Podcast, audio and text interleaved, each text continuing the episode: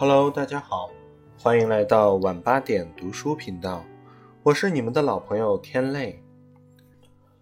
昨天我们一起阅读了毕淑敏老师的《非洲三万里》的第二十四章《青尼罗河瀑布》。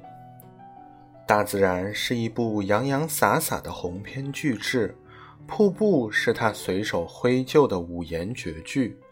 在这种压缩版的肆虐暴力面前，渺小的你亲历一种巨大的力量在面前徐徐绽开。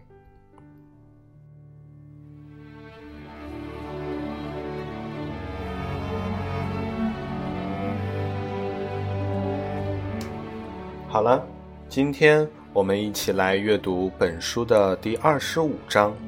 不可思议的岩石教堂十一座，本章篇幅也比较长，所以我们分为两天来阅读。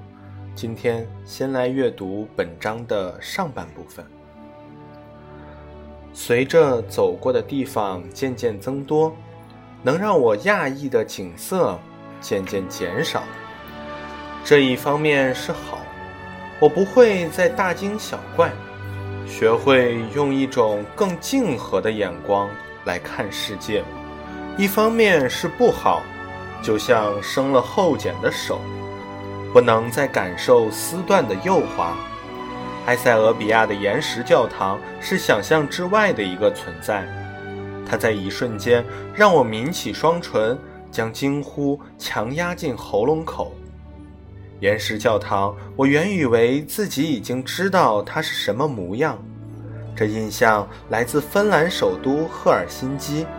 当时北欧人告诉我，这是世界上唯一的岩石教堂。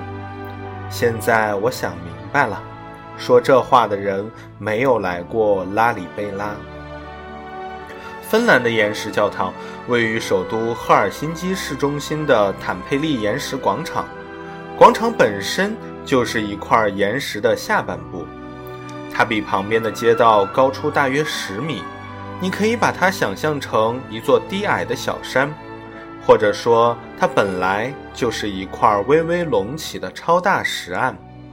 当地人说，因为这块巨大的石头高地在城市中央不伦不类地睡着，有碍观瞻。芬兰人本想将它削平或移走。方案总在争议，谁也说服不了谁。这块巨大的石状隆起就在无休止的争吵中安然躺卧。后来有一对名叫斯欧马拉涅的设计师兄弟突发奇想，跳江出来，宣称可以把这块巨大实体的中部凿空，让它变成一座教堂。他们的建议获得通过，择日动工。先是从岩石的顶部向下开掘，教堂的图形就隐匿在岩石内部。建设旷日持久，到1969年，岩石教堂终于完工，外表完全保持着原生态的样子，只是在岩石一侧修有一扇和岩石同样色调、融为一体的水泥门。这。就是岩石教堂的入口了。走进去，你会沿着隧道状的走廊钻入岩石内部。走着走着，你就进到了岩石的心脏部位，也就是教堂的正厅。这个能容纳八百人做礼拜和听音乐会的大厅，令人安静放松。仰头望，是一个直径二十多米的淡蓝色铜制圆形拱顶。支撑着它的重量是一百根放射状的梁柱，梁柱之间都镶嵌着透明的玻璃，采光甚好。我去时正是晴朗秋日的下午，阳光透过穹顶的玻璃幕洒落下来，照在中心区域的圣坛上，神圣感自天而降。教堂内壁保存着未经任何修饰的岩石原貌。靠近顶部的墙体，则是用岩石片贴砌而成。它们看似毫无章法，似乎一不当心就可能掉下石屑。不过你大可放心，每一块石头都是精心切割出来，彼此咬合，高度默契。这种原始洞穴般的色调让教堂浑然天成，把参观者的视觉和听觉打回古代，像原始人一样油然而生敬畏之心。天然石里中，水滴从岩缝中渗出，顺着岩壁咕咕流入预先设计好的水道，妥帖排出。整座教堂既古朴又充满了现代感。心想。若孙悟空跳到半空鸟瞰此地，会觉得它像个外星人造的飞碟吧？本以为富裕而充满想象力的北欧人，已将岩石和教堂结合得无与伦比。到了埃塞俄比亚，才知在八百年前，此地的土著居民已用极其简陋的工具塑造了完美的岩石教堂，向埃塞俄比亚北方的拉利贝拉飞去。银翅之下，可见雄伟的埃塞俄比亚高原苍茫如巨象，众多的江河像银色刀锋，切开山岩，冲蚀下面的砂岩和石灰岩层，甚至侵蚀到最古老的岩床，毫不留情地把高原砍削成无数深谷大壑。赭黄色的峰峦，零散的绿地，中部雄伟的山脉。从半空看来，埃塞俄比亚人简直就是居住在非洲最大的山岳狭缝之中。下飞机，满目苍凉，根本看不见城环和建筑，错落长着稀疏林木的荒原，很难想象这里曾诞生过一个强大的帝国。这个帝国建造出世界奇迹。此地原名为洛汗。一七三到一二七零年，统治埃塞俄比亚的扎格王朝建都于此。十二世纪时，扎格王朝的第七代国王拉里贝拉降生。当他呱呱落地时，一群蜜蜂围着他的襁褓飞来飞去，怎么也赶不走。拉里贝拉的母亲认准了，那是儿子的未来王权的象征。便给他起名拉里贝拉，意思是王权丰寿。当时的统治者是拉里贝拉的哥哥哈拜。哈拜得知妈妈给这个弟弟起的名字后，心生恨意，想要杀死弟弟，就给他下了毒药。可怜的拉里贝拉大难不死，只昏睡了三天三夜。在迷梦中，拉里贝拉被上帝指引着。来到了耶路撒冷朝圣，并得到神谕：你在埃塞俄比亚造一座新的耶路撒冷城吧，要用一整块岩石建造教堂。小拉里贝拉奇迹般的醒来，此后又顺利登上了王位。按照上帝的召唤，拉里贝拉国王开始在拉斯塔山北部海拔两千六百米的岩石高原上选址。他下令全国征招两万人工，花了整整二十四年的时间，终于在坚硬的高原上凿出了十一座岩石教堂。后世的人们将这片岩石教堂群统称为拉里贝拉。所以，当人们说出“拉里贝拉”这个字眼的时候，有可能是指一座城环，有可能是指一个朝代。有可能是指一个国王，有可能是指一系列宗教建筑。我猜我这样说，你仍然无法想象地下岩石教堂的模样。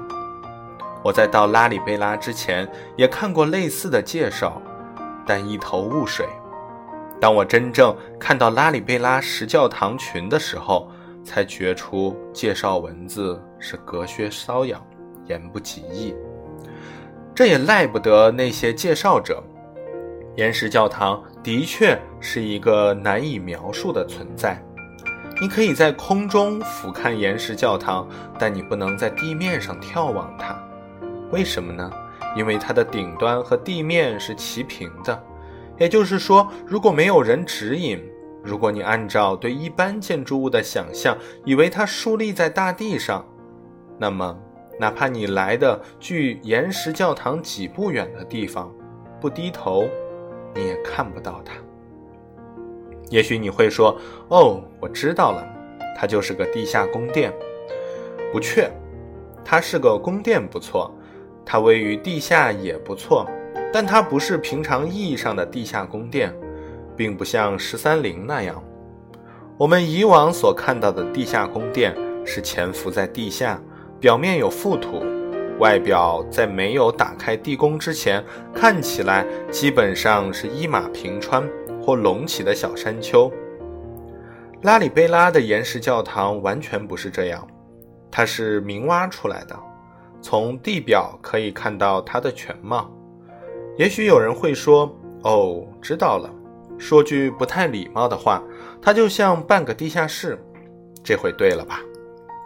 这个比喻稍稍进了一步，但至少还有两点不大准确。地窖通常是泥土的。岩石教堂是石头，没有人在石头堆里挖个半地下室。第二，地下室的四壁和大地是连在一起的，像个菜窖，而岩石教堂的四壁和其他石壁是断然分开的。或者换个说法，岩石教堂是从石头中剔刻出来的，如玉石或象牙雕刻中的镂空雕。只不过工匠面对的不是把玩于鼓掌中的一小块细腻材质，而是粗粝扩大的整座山体。依我向当地人粗略询问，具体工程步骤大致是这样的：首先要寻找合适的山体，它必须是完整的、没有裂缝的巨型岩石，有可能是倾斜的半座山，也有可能。就是石质大地，选址完成后，要因地制宜地构思蓝图。这头两步里蕴含着巨大的工作量，既要有万山寻遍、一丝不苟的实地踏勘，又要有腾云驾雾的奇思妙想。漫长的辛劳和时间，加上不断的脑筋急转弯，才能画好蓝图。之后就是集结工匠，准备开工了。先除去岩石表层的浮土和软石层，然后再选定区域四周凿出十几米深的沟槽，让这块巨大的雕琢物与整个山体脱离。当这个步骤完成后，被隔离出来的山体如同一大块奇硬的岩石蛋糕。接下来就是对巨石进行镂空雕。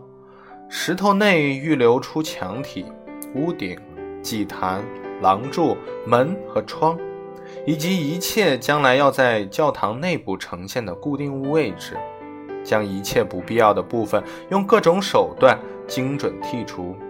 这一步骤的关键是要胸有成竹、有条不紊、稳扎稳打地推进。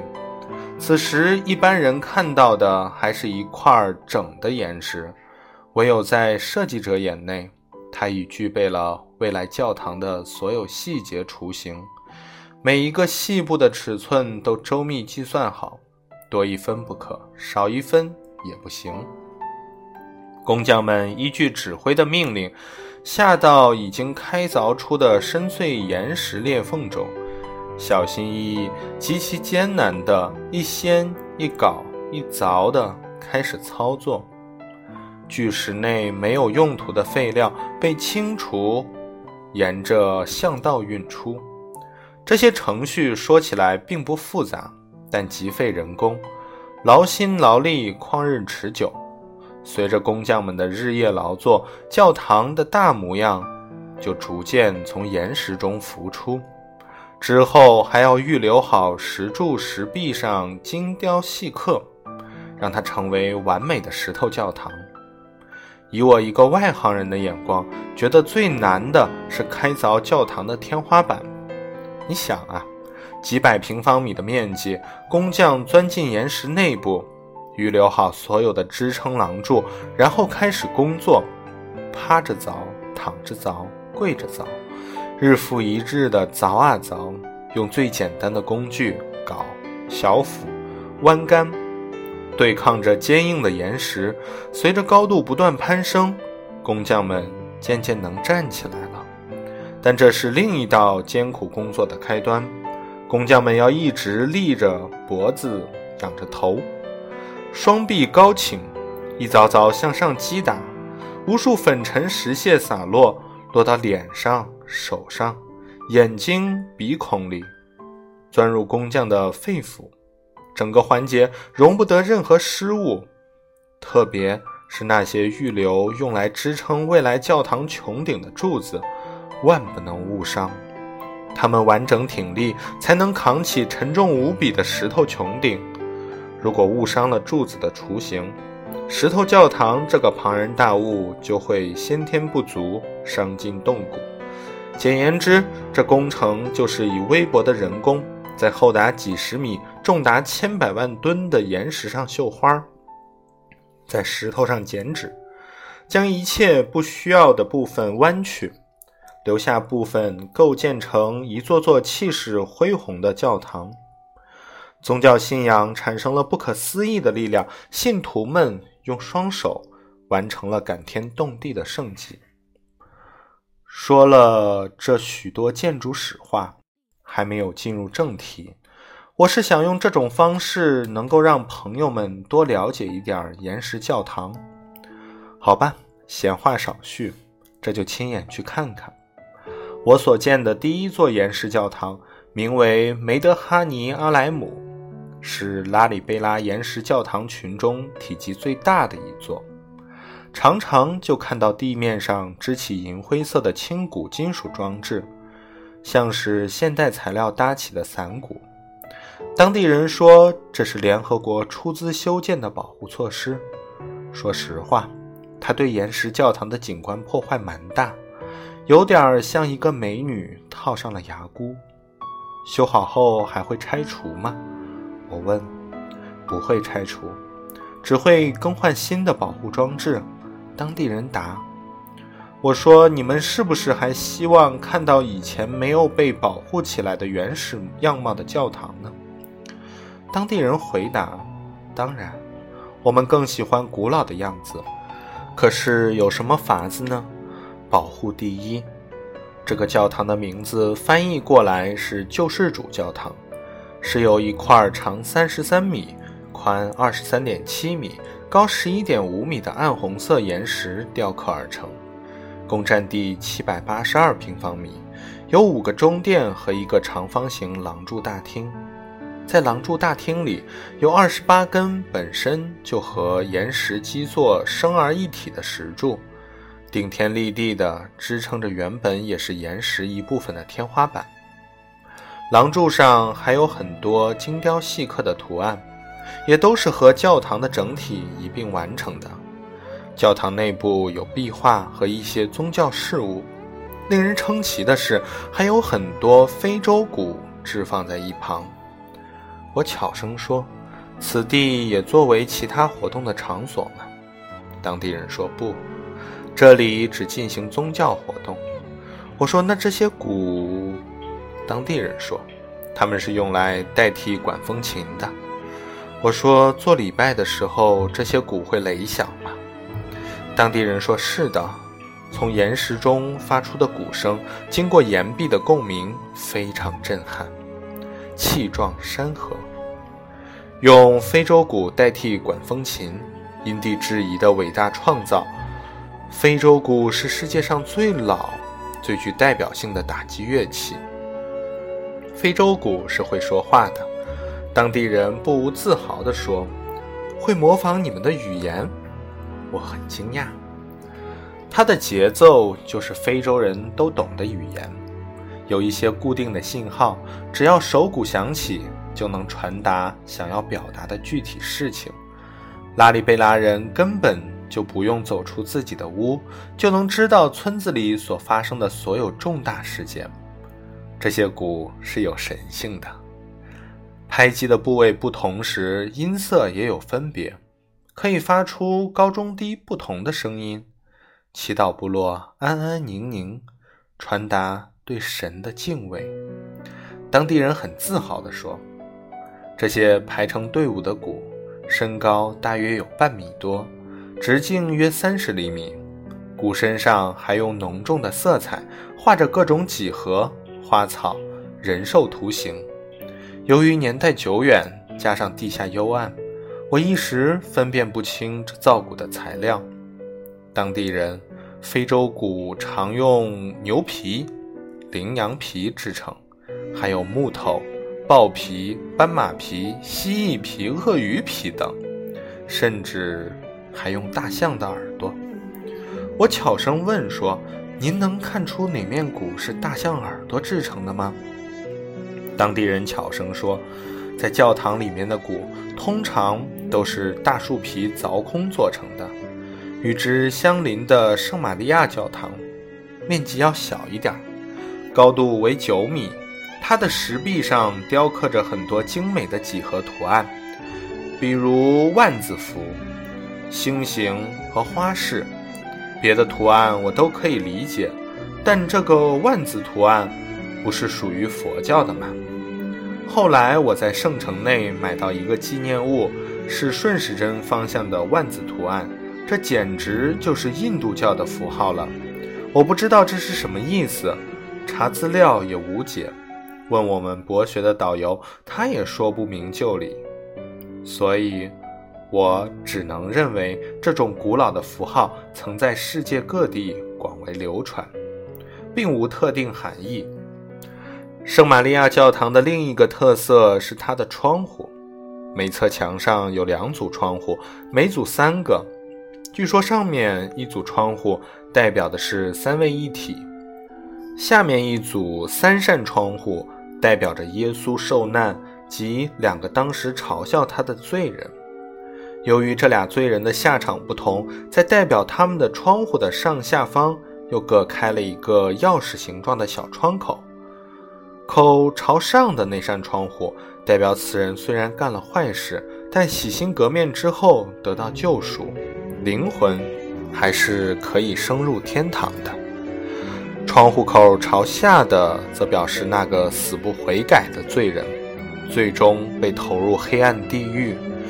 基督教的教义在这里入境随俗，有了本土化的诠释。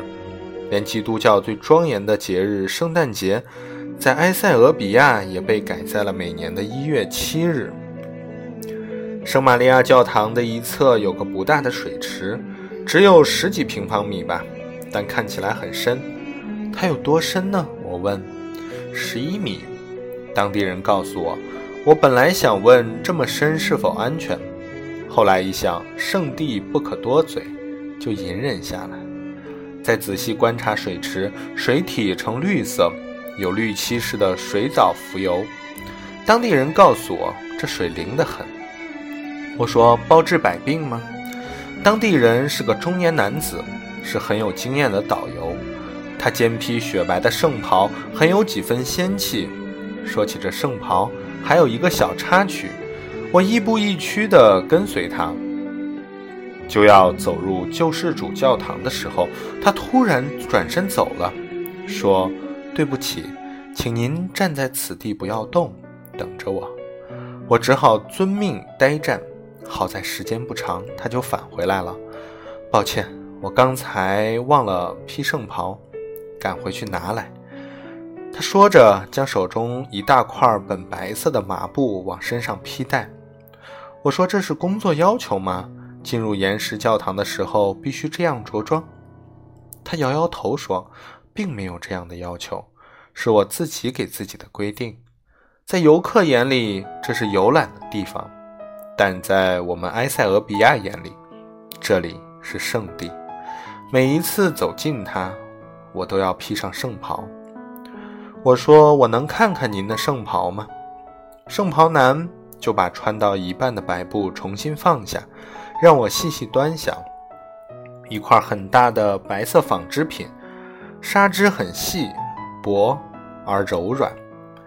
依我原来的理解，圣袍是圣母玛利亚在大天使加百利告知受胎时所披的长袍。一般人穿的应该叫圣服吧？不过在埃塞俄比亚，他们都管这叫圣袍。荒远之处，宗教常常有新解释。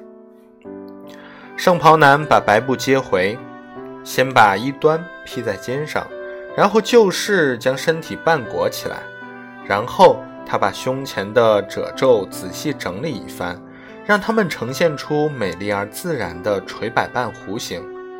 这一瞬，我突然想起了巴黎卢浮宫里胜利女神雕像。当年参观时，一位学艺术的朋友对我说：“胜利女神的头没了，所以你不能像欣赏蒙娜丽莎的微笑那样看到女神的面容。你的注意力要放在她的衣服上。”我忍不住好奇说：“衣服是当时的时装吗？”朋友白了我一眼说：“是褶皱。裙裾的褶皱非常自然而流畅，看着看着。”你就觉得石头具有了风吹丝绸般的质感和动感。我不懂艺术，但胜利女神的衣褶确实给我留下了很深的印象。后来看欧洲影片和油画，看到罗马帝国君臣所穿的衣服，都折有很潇洒的褶皱，看似随意，其实很有韵律。心想。这应该是从胜利女神那里传承下来的。到了埃塞俄比亚，我发现无论多么贫苦困顿的男人，都会披一条白色的巾子，在胸前垂叠出潇洒的纹路。他们走动时常常手执一根木杖，它并不是拐杖，因为年轻人也都会持有。男人们会将这根木杖提在手里，或单手举过头顶，很像权杖。我曾问过，这根木棍有什么用呢？被问到的人似乎很困惑，想了半天才说：“用处？你如果你一定要找个用处，在野外的时候，它可以防身，对付野兽。”我说：“那为什么城里的人也人手执一根木杖呢？”他似乎有些为难，好像这不应该是一个问题。然后答复说：“我们的祖先就是这样传下来的。”